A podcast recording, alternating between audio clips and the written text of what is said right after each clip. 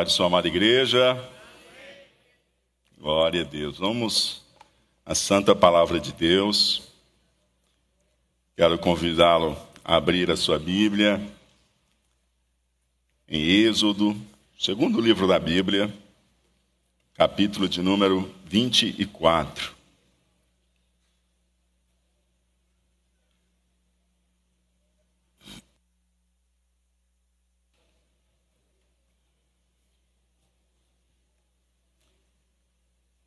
Êxodo, capítulo de número 24.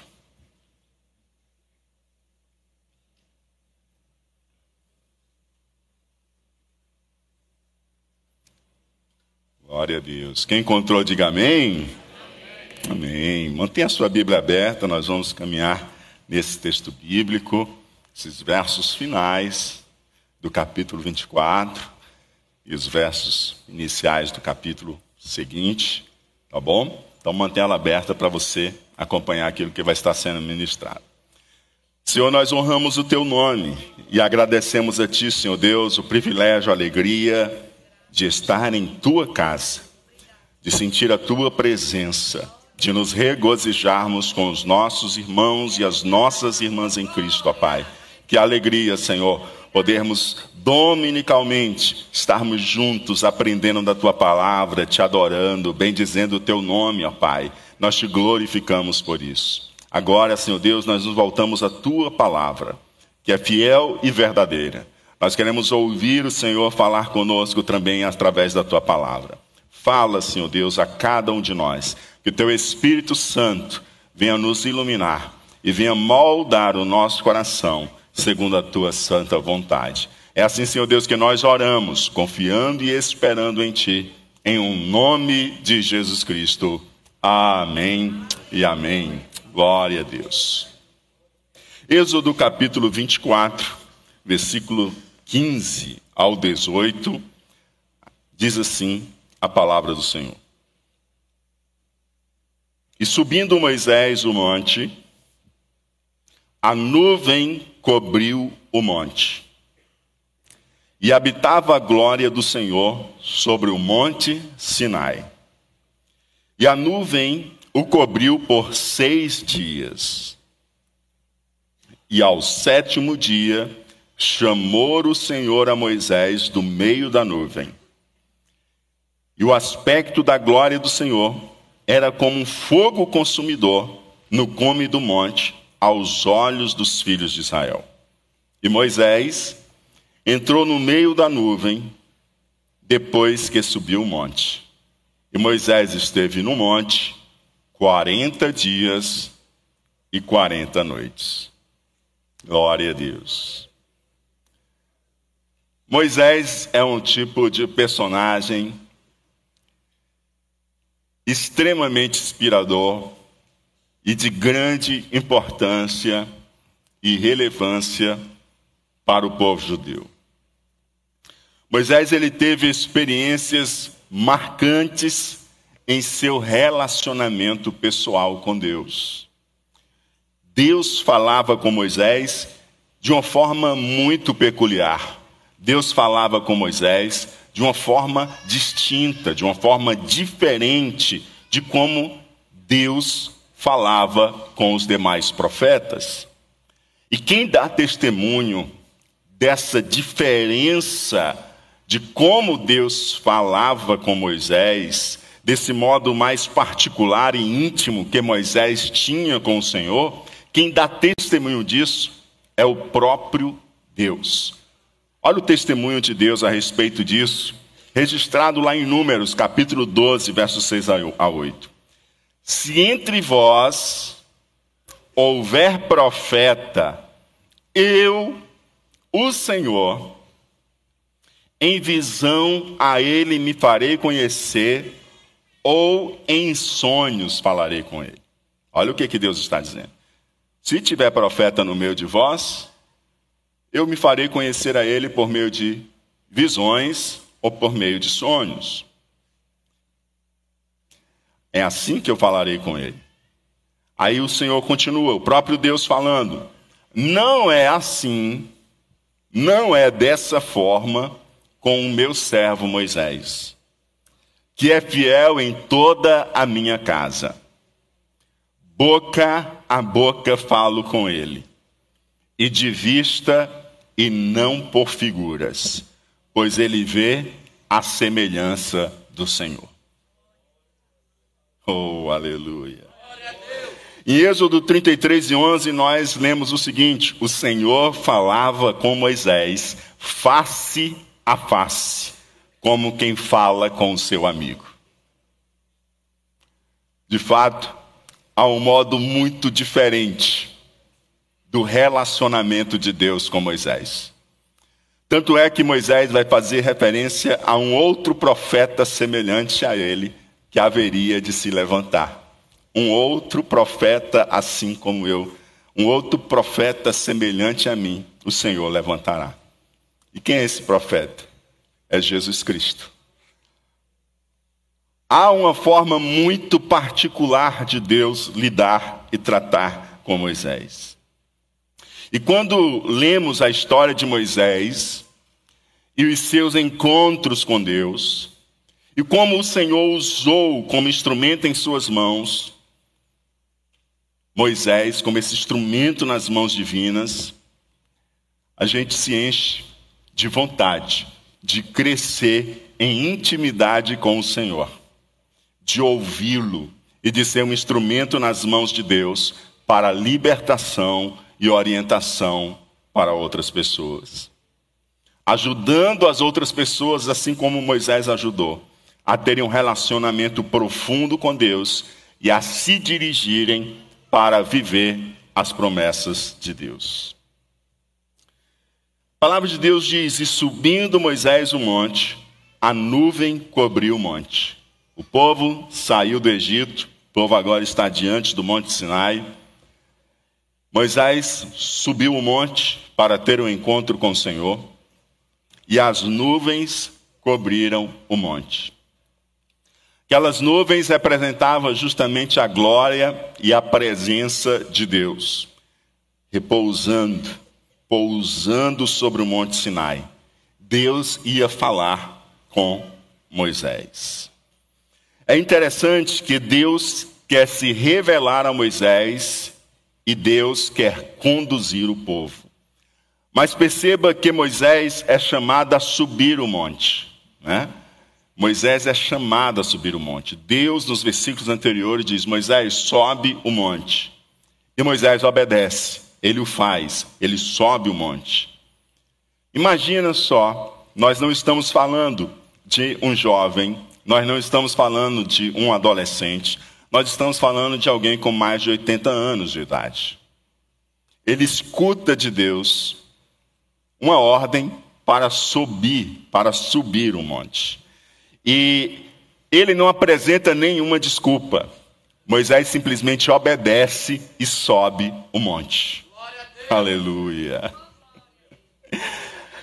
É, isso mostra que Moisés, de fato, tem uma estima e um valor muito grande com Deus. Ele não diz, Deus, faz o seguinte, desce aqui mesmo, ao pé do monte. Mas não, ele sobe o monte. E às vezes a gente não quer fazer nenhum sacrifício. Às vezes a gente não quer ir mais além. A gente quer tudo na mão. Mas o Senhor diz: sobe o monte, Moisés. E ele, como idoso, subiu. E diz a palavra de Deus que habitava a glória do Senhor sobre o monte Sinai, né? Ela pousou sobre o monte Sinai. E a nuvem cobriu o monte por seis dias. E ao sétimo dia, chamou o Senhor, lá do meio da nuvem, chamou Moisés. É interessante a gente perceber que depois de Moisés subir o monte, Moisés ficou seis dias com a nuvem tomando conta do cume do monte, e ele perseverou diante da glória do Senhor. Passou o primeiro dia e Deus não disse nada. Passou o segundo dia e Deus não disse nada. Passou o terceiro dia e Deus não disse nada. Chega no sexto dia e Deus não disse nada. E Moisés está lá, diante da glória do Senhor. Ele não volta e desiste, ele permanece, ele persevera diante da glória do Senhor. Até que no sétimo dia, o Senhor, lá no meio da nuvem, disse assim: Moisés, vem, entra para cá. Chega aqui no meio da nuvem. Oh, aleluia. Diz a palavra de Deus que o aspecto da glória do Senhor era como um fogo consumidor no cume do monte aos olhos dos filhos de Israel. Os filhos de Israel estavam lá embaixo, e quando eles olhavam para cima, o cume do monte, coberto de nuvem, o aspecto que eles viam daquela nuvem era como se fosse um fogo consumidor. Tanto é que eles tinham até medo de tocar e de subir no monte. Eles viam como fogo consumidor.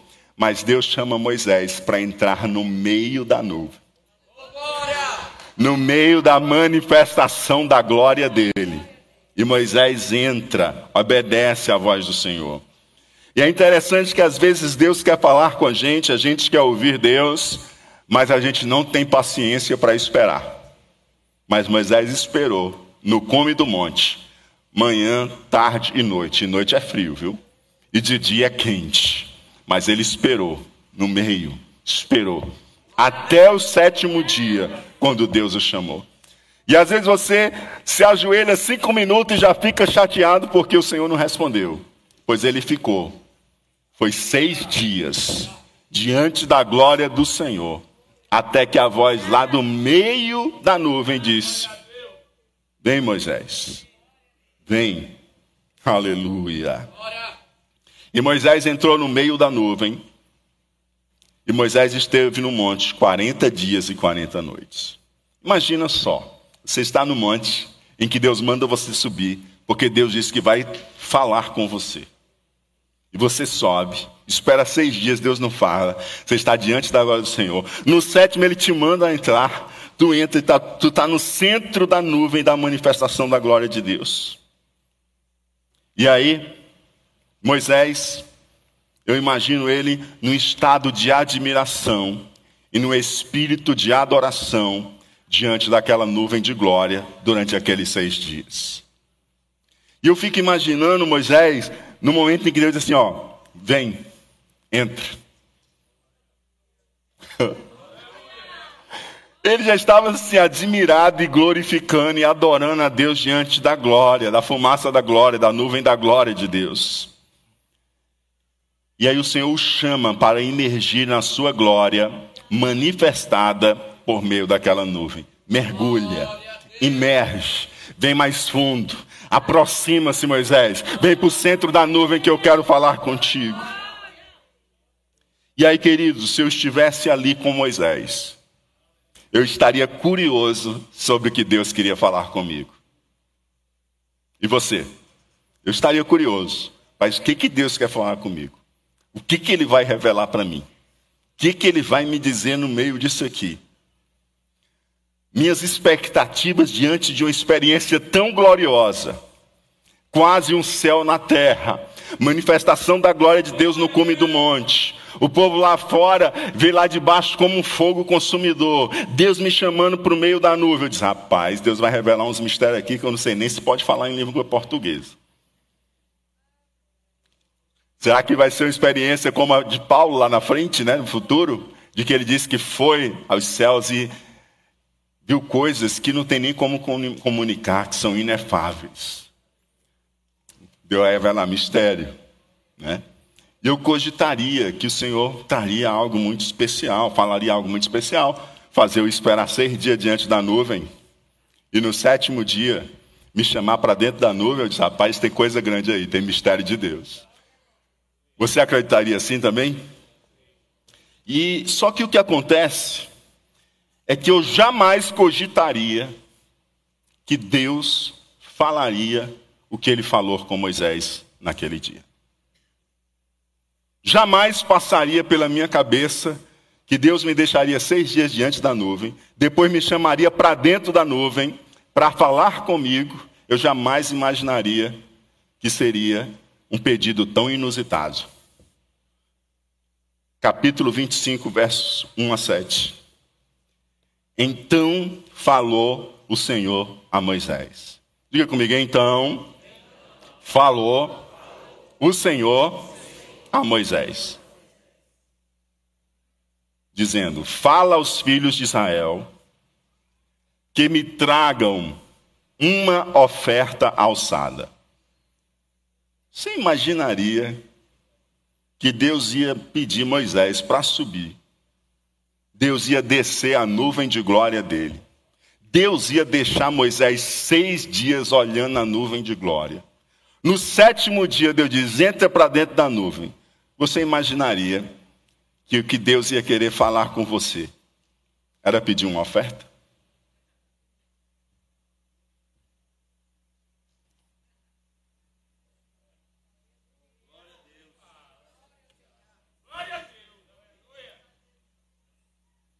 Fala aos filhos de Israel que me tragam uma oferta alçada de todo homem cujo coração se mover voluntariamente. Dele tomareis, recebereis a minha oferta alçada.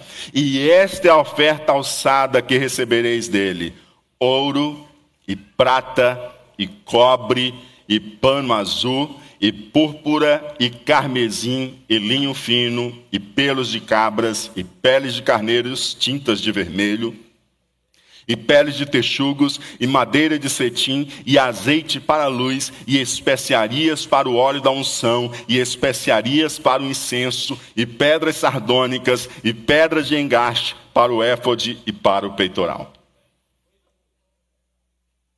tantas coisas espirituais e morais para o Senhor falar com Moisés. E ele fala: Moisés, levanta uma oferta. Moisés, levanta uma oferta. Pede uma oferta aos filhos de Israel. Isso parece ou não parece um pedido surpreendente? Senhor, o Senhor não podia ter falado isso eu lá embaixo. O Senhor me fez subir esse monte. Me deixou seis dias esperando aqui para pedir uma oferta.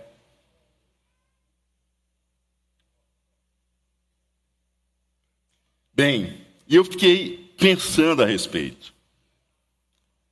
Que Deus faz todo um mover, todo um trabalho para conversar com Moisés, e ele começa conversando sobre o levantamento de uma oferta.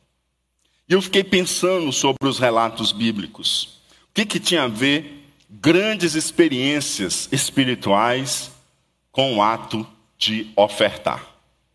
E eu encontrei que, na verdade, isso é mais comum do que a gente pensa. Um deles, podemos lembrar, é o patriarca Jacó. Jacó estava saindo fugido de sua casa porque o seu irmão queria tirar-lhe a vida. E ele para em um determinado local chamado Luz para dormir naquela jornada em que ele está indo para a casa de seus parentes, a terra dos parentes de seus pais. E ele toma ali um uma pedra como travesseiro e ele se deita ali e vai dormir. E Deus se apresenta a ele em sonhos. Deus mostra uma escada que liga a terra aos céus. E qual é a visão que ele tem? Ele tem uma visão de anjos subindo e descendo. Você não está só. Anjo subindo e descendo. E aí ele tem uma visão do próprio Deus, dizendo o seguinte: Eu estou com você. Você não está só. Eu vou abençoar você eu vou multiplicar a tua descendência. A promessa que Deus fez a Abraão, Deus repete agora a Jacó: Eu vou te dar essa terra. E Deus diz tudo ali: Eu estou contigo. E eu vou te abençoar. E eu vou te proteger. Quando ele se acorda dessa experiência com Deus, sabe o que ele faz? Ele muda o nome daquele lugar. Ele diz: Quão terrível é esse lugar! Aqui não é outro lugar senão a casa de Deus. E ele muda o nome daquele lugar para Betel, ou seja, casa de Deus. Mas além dele fazer isso, ele faz outra coisa. Ele assume um compromisso com Deus. Ele diz o seguinte: Senhor, eu assumo um compromisso de dar um dízimo, de dar o dízimo de tudo aquilo que eu receber. Perceba que a mesma coisa nós estamos alcançando aqui. uma experiência espiritual e uma abertura do coração para dar. Isso acontece por diversas vezes na Bíblia. Uma outra ocasião é, é daquela mulher que entrou na casa de Simão leproso quando Jesus estava ali, fazendo uma refeição. Ela chega com um vaso de alabastro aos pés de Jesus. Aquela mulher ela foi extremamente amada e perdoada por Jesus. E ela chega e ela entra naquela casa com um vaso de alabastro, de nardo puro. Ela quebra aquele vaso e ela derrama aquele nardo aos pés de Jesus. Aquele nardo corresponderia a 300 denários. Você sabe o que são 300 denários? 300 denários representa um ano de trabalho. Representa o quê? um ano de trabalho. A experiência dela de ter encontrado Jesus, de ter sido perdoada, de ter sido amada, de ter a sua vida transformada, ela disse: Eu vou pegar o meu nardo e vou quebrar aos pés de Jesus. E ela fez isso. E tinha pessoas próximas e começaram a condenar. Que absurdo, que desperdício. Se podia pegar um dinheiro desse, podia pegar um nardo desse, vender e arrecadar 300 denários. Isso é um desperdício. Que loucura! E o Senhor disse: Deixa ela quieta.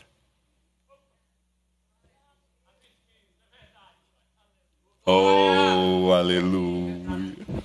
A quem muito é perdoado, amados a adoração ela acaba sendo muito maior. Aquela mulher teve um encontro com Jesus e isso mudou a forma dela lidar com os valores da vida. A escala de valores foi alterada, porque ela encontrou o verdadeiro amor e o verdadeiro perdão. E ela, com alegria, deposita aos pés de Jesus uma oferta de um ano de trabalho. De quanto tempo? Em algum momento da sua vida, você já deu uma oferta que correspondesse a um mês do seu trabalho? Ela deu a oferta correspondente a um ano do seu trabalho. E ela foi discriminada por fazer isso. E você sabia que uma das pessoas que discriminou foi um discípulo de Jesus?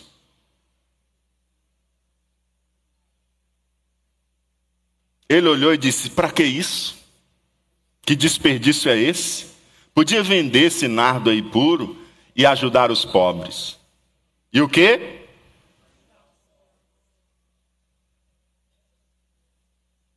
Sabe quem era o discípulo? E sabe por que, que ele queria vender aquilo?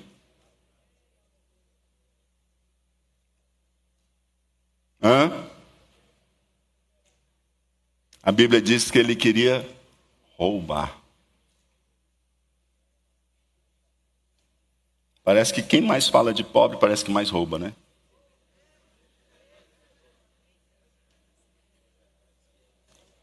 Ele estava indignado, indignado naquela mulher, daquela mulher estar adorando ao Senhor, está derramando aquela oferta aos pés de Jesus. Ele estava indignado com aquilo.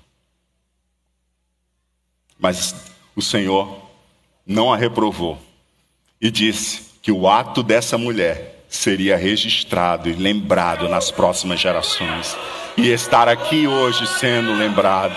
Aleluia. Um outro momento foi quando Jesus assenta-se de frente da arca do tesouro, Mateus 12, 41 a 42.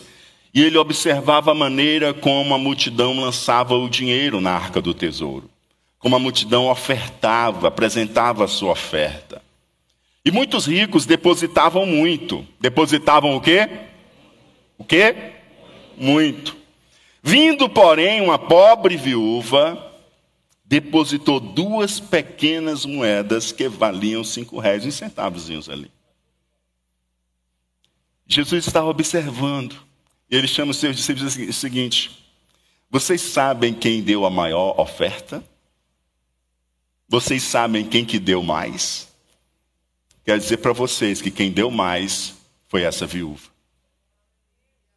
Porque os outros deram o que sobraram. O que eles deram não paga nem a pizza que eles comem. Não paga nem o jantar que eles comem.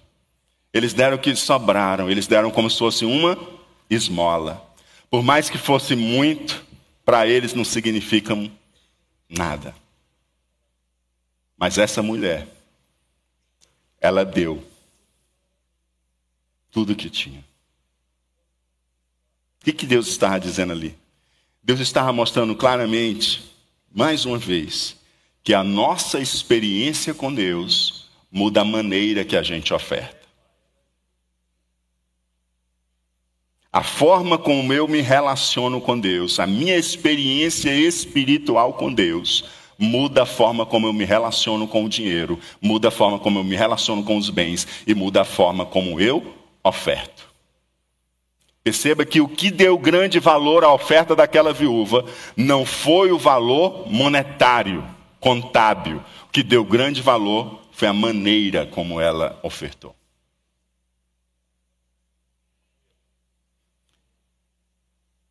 E Jesus ele observa a maneira como nós ofertamos. Abel ofertou ao Senhor e Caim ofertou. Qual oferta Deus recebeu? De Abel. Primeiro lugar, porque ele pegou prime o primeiro, né? O primogênito. Ele disse: o primeiro é do Senhor. Segundo lugar, porque ele fez de coração. A palavra de Deus diz assim: ó, Deus olhando o coração de Abel e a sua oferta, o aceitou. Ele olha primeiro o coração do ofertante. Só depois ele vira a oferta.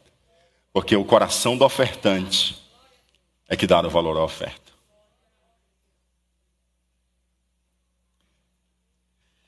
E aí, quando a gente chega no verso 8, a gente começa a compreender que, na verdade, o que Deus está fazendo é mais do que pedir uma oferta. Ele está dando uma oferta. Ele está o quê? Ele está o quê? Dando uma oferta.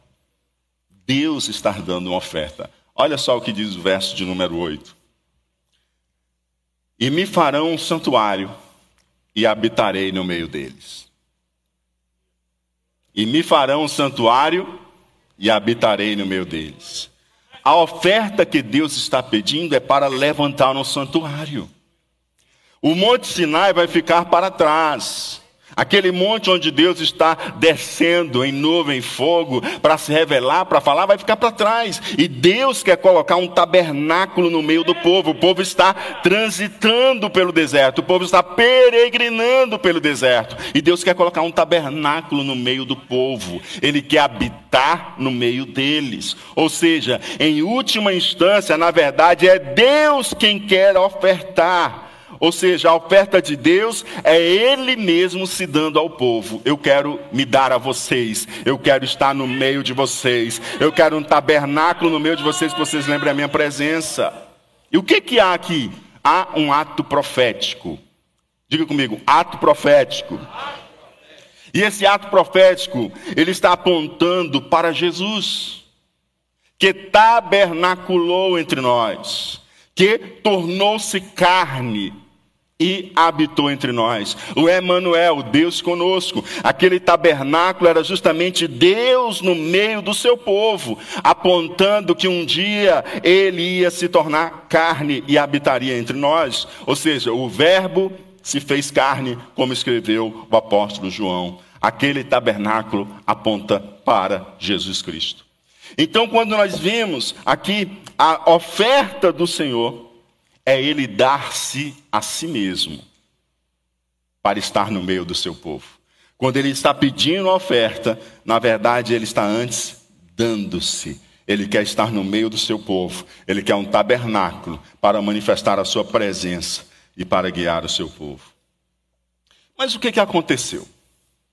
Enquanto Moisés está lá em cima, conversando com Deus, lá embaixo está acontecendo uma oferta. Lá embaixo está acontecendo o quê? Uma oferta. Só que é a oferta do ídolo. Diga comigo, a oferta do ídolo. A oferta do ídolo. Moisés perseverou e ficou seis dias aguardando, não desistiu nem desceu do monte, ele esperou o tempo de Deus. Mas o povo que estava lá embaixo não teve paciência e nem disposição para esperar. Êxodo 32. Mas vendo o povo,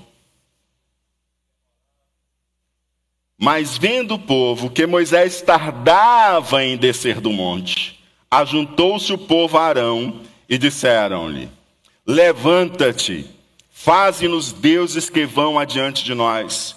Porque quanto a este Moisés, a este homem que nos tirou da terra do Egito, não sabemos o que lhe sucedeu.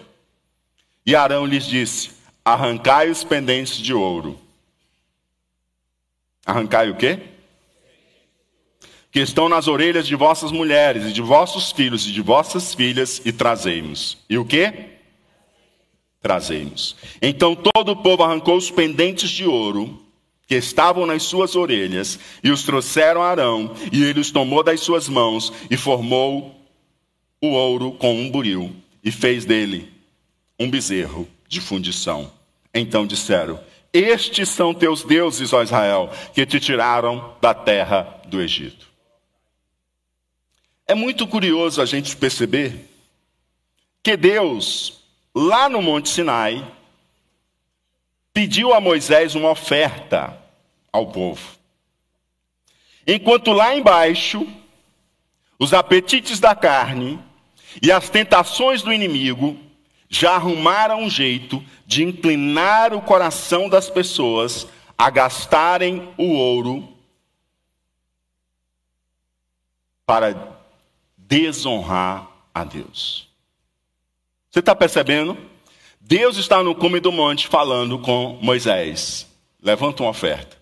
O inimigo já está movendo o coração das pessoas para que elas deem o ouro, não mais para honrar a Deus, mas agora para honrar o ídolo. De um jeito ou de outro, nós estamos ofertando a alguém.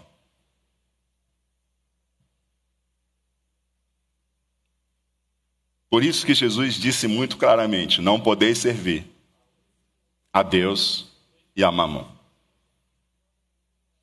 Mas sempre a gente vai estar ofertando a Deus ou a um ídolo. E Deus diz a Moisés: o povo se corrompeu e depressa se desviou do caminho. A oferta do ídolo nos desvia de Deus e de suas promessas. Quando nós ofertamos ao ídolo, nós somos desviados de Deus e nós somos desviados das promessas de Deus para a nossa vida. Moisés, a oferta do Senhor é doar a si mesmo ao povo. A oferta do ídolo é desviar as pessoas de Deus e desviá-la das promessas de Deus. E aí Moisés desce para chamar o povo a ofertar para o Senhor. Êxodo 35, versos 4 a 9.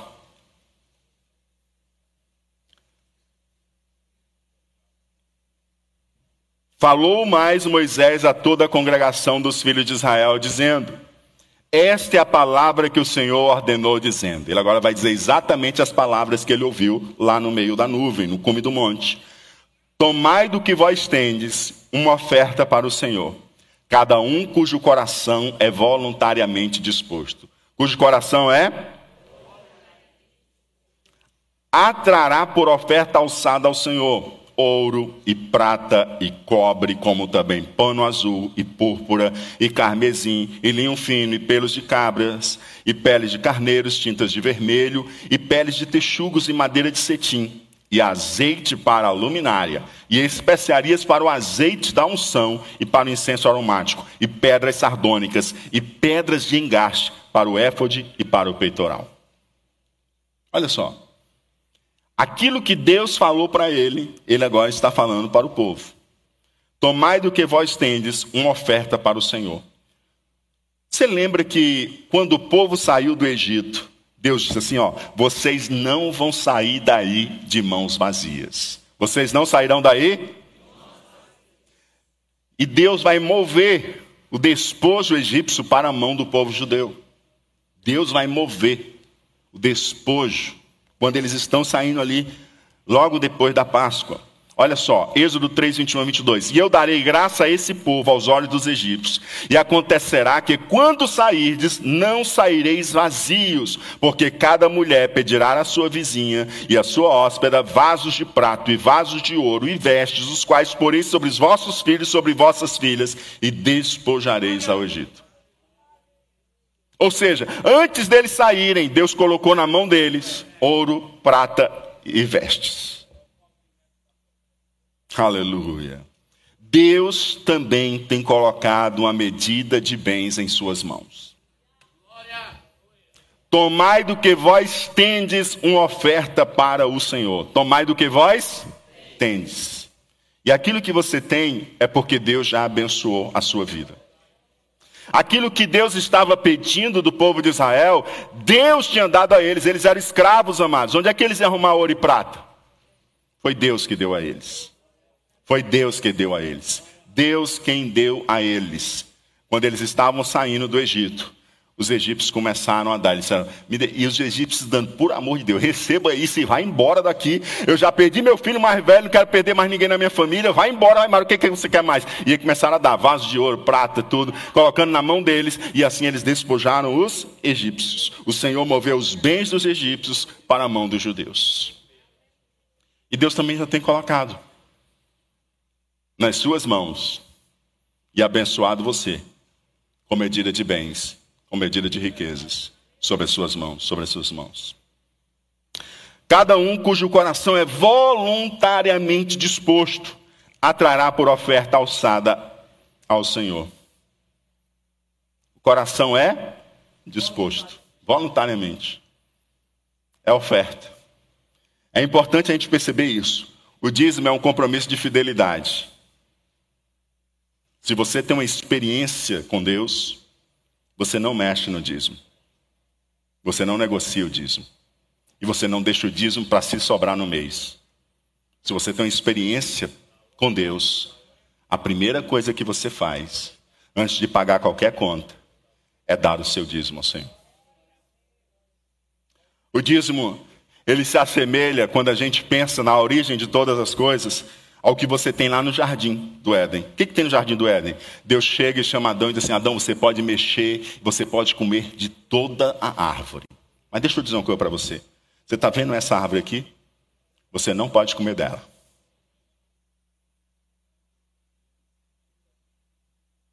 Ali já estava o princípio. Tem algo que você tem que consagrar só a mim. Tem algo que você tem que consagrar exclusivamente a mim, que não é para você. Algo para que você lembre que eu sou Senhor sobre tudo e sobre todas as coisas. Algo para que você lembre que sou eu quem tenho cuidado de você e tenho te dado todas as demais coisas.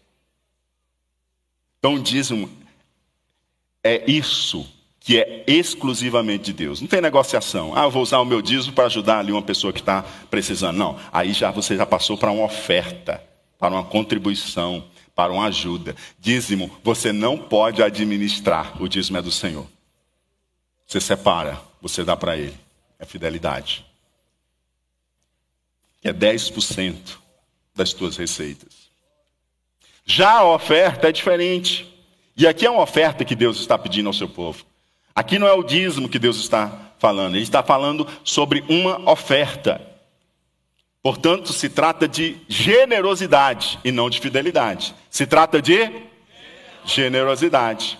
É aquela generosidade que aquela mulher que, quando teve o um encontro com Jesus, ela disse: vale muito mais eu quebrar esse nardo puro aos pés de Jesus, porque ele me é mais precioso do que tudo.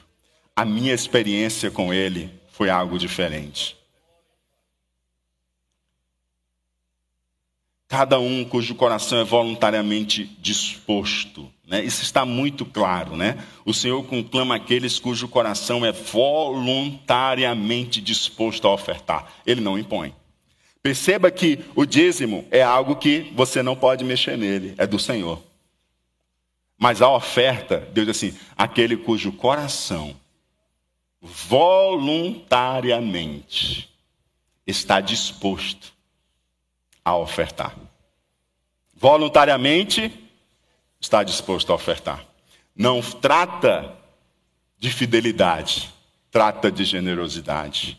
Não trata de andar simplesmente a primeira milha, mas de ir até a segunda milha.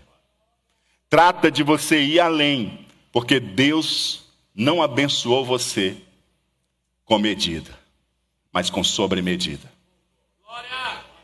Trata de reconhecer que a bênção de Deus sobre a sua vida não é limitada, mas é abundante. E responder ao Senhor com essa voluntariedade e essa disposição para ofertar. E aí, queridos, o que que há? A oferta do povo para o Senhor. Diante desse pedido, diz assim a palavra de Deus em Êxodo 35, 20 a 24. Então toda a congregação dos filhos de Israel saiu de diante de Moisés, e veio todo homem, a quem o seu coração moveu. A quem o seu?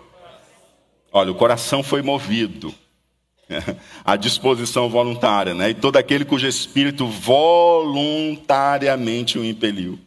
E trouxeram a oferta alçada ao Senhor para a obra da tenda da congregação, e para todo o seu serviço e para as vestes santas. E assim vieram homens e mulheres, todos dispostos de coração, Trouxeram fivelas e pendentes e anéis e braceletes, e todo vaso de ouro, e todo homem oferecia oferta de ouro ao Senhor, e todo homem que se achou com pano azul, e púrpura, e carmesim, e linho fino, pelos de cabras e peles de carneiro tintas de vermelho e peles de texugos, os trazia. Todo aquele que oferecia oferta alçada de prata ou de metal, a trazia por oferta alçada ao Senhor. E todo aquele que se achava com madeira de cetim, a trazia para toda obra de serviço. Olha só, eles estão no meio do deserto, amados. Como é que eles iam ter tudo isso?